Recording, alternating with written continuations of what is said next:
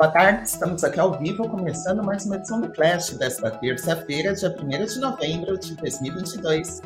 Começando mais um mês, hein, pessoal? Mês de Copa, estamos partindo já do fim do ano. E hora de vocês ficarem ligadinhos nas principais notícias do dia. Sejam bem-vindos. Hoje vamos falar do balanço financeiro da siderúrgica CSN, da queda da produção industrial do Brasil, de bloqueios de caminhoneiros em rodovias de todos os estados do país e muito mais.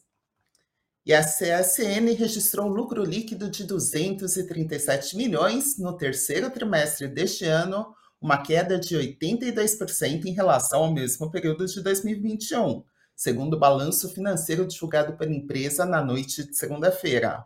A companhia que tem operações em siderurgia, cimento, logística e energia apurou uma geração de caixa medida pelo lucro antes de juros, impostos, depreciação e amortização, o EBITDA, ajustado de 2,7 bilhões de reais, o que equivale a 37% menos do que o mesmo período do ano anterior.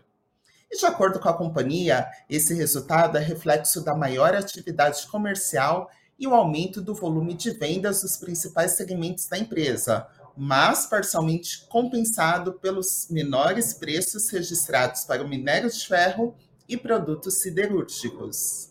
Segundo analistas da Genial Investimentos, a CSN entregou resultados levemente piores que a expectativa, porém com uma eficiência de custos melhor do que a esperada.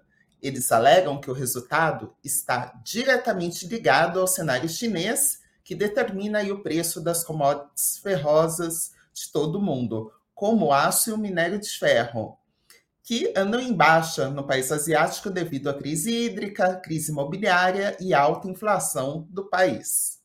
Abre aspas. Vimos um trimestre mais desafiador no cenário macro global, puxado principalmente pela China, grande responsável por fazer preço nas commodities ferrosas. O país asiático enfrenta lockdowns fortes decorrentes da política governamental Covid-0, que busca evitar a transmissão de Covid-19, fechando as grandes cidades e diminuindo a circulação de pessoas, o que vem causando um enorme prejuízo para a continuidade do crescimento do PIB chinês. Fecha aspas. E por volta do meio-dia 20, a ação subia 5,05% e estava em R$ 12,90 cada uma, negociada na B3. E outro destaque do dia é a queda da produção industrial brasileira, que teve uma retração de 0,7% no mês de setembro. Essa foi a segunda taxa negativa consecutiva, de acordo com os dados da Pesquisa Industrial Mensal divulgada pelo IBGE nesta terça-feira. E a queda acabou ficando acima do esperado para analistas do mercado financeiro. Em relação a setembro de 2021, a indústria teve um avanço de 0,4%. Já no acumulado do ano, houve uma queda de 1,1% e nos últimos 12 meses de 2,3%. E segundo André Macedo, gerente da pesquisa, é possível dizer sim que há uma redução no ritmo da produção industrial, não só pelas duas quedas consecutivas, mas pelo avaliado nos últimos meses. E a maior influência negativa entre as atividades foi da indústria de produtos alimentícios, que teve retração de 2,9%, seguida da metalurgia de 7,6%, e produtos derivados de petróleo e biocombustíveis, com uma queda de 2,6%. Uma notícia que está movimentando o país desde ontem. Apoiadores do presidente Jair Bolsonaro, derrotado no segundo turno das eleições presidenciais para o seu adversário Lula, interditam nesta terça estradas de 23 estados do país. Eles, os manifestantes, estão conformados aí com o resultado das eleições e continuam a interditar as rodovias, mesmo após o ministro do STF, Alexandre de Moraes, determinar o desbloqueio imediato das vias. De acordo com os dados da Polícia Rodoviária Federal, havia 271 pontos de bloqueio ou interdição total ou parcial em estradas de 22 estados e do DF às 6 e 10 da manhã desta terça.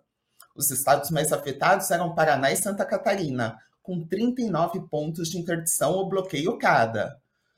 A GRU Airport, a concessionária que administra o aeroporto de Guarulhos, na Grande São Paulo, maior do país, disse que os protestos prejudicam o acesso ao local e que ocorreram cancelamentos de voos porque a tripulação não conseguiu chegar a tempo.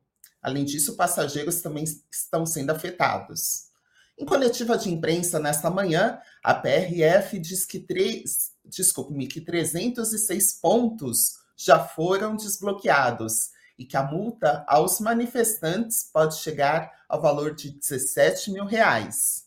No entanto, circulam vídeos em redes sociais que mostram policiais apoiando manifestantes e até ajudando a cortar cercas. Vamos aguardar e ver no que vai dar, né?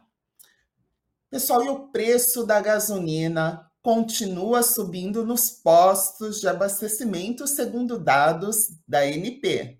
Isso apesar da Petrobras manter o preço do combustível congelado há 59 dias. Na semana de 23 a 29 de outubro, a gasolina teve uma alta de 0,6%, com preço médio de R$ 4,91 por litro, e ainda, por enquanto, se mantendo abaixo da faixa dos R$ 5,00.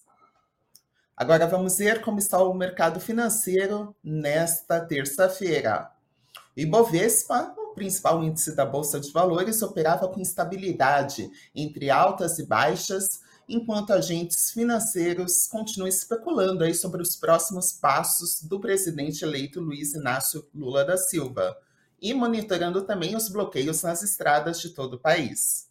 Por volta do meio-dia, Bovespa subia 0,35% e estava aos 116.444 pontos. Já o dólar avançava 0,58%, sendo negociado a R$ 5,00 e desculpe-me, R$ 5,13. E o Bitcoin tinha uma leve alta de 0,24%, sendo negociado a 20.410 dólares cada um. E agora vamos aos destaques do Invest News de hoje. O Cafeína mostra os bilionários da tecnologia que perderam juntos mais de 200 bilhões de dólares em 2022, isso com a alta de juros do Fed. Nesta lista aparecem os nomes como Elon Musk, Mark Zuckerberg, Jeff Bezos e Bill Gates. Confiram no Cafeína. E o destaque do nosso site investnews.com.br traz o calendário de dividendos previsto para o mês de novembro. Levantamento feito pelo Invest News entre 1 e 30 de outubro deste ano, com base em informações enviadas pela CVM, mostra que o Santander deverá desembolsar a maior quantia de proventos, totalizando 1,7 bilhão de reais. Pessoal, o Flash termina por aqui. Logo mais, 6h30 da tarde, acompanhe ao vivo o Boletim Invest News. Uma boa tarde a todos e até a próxima!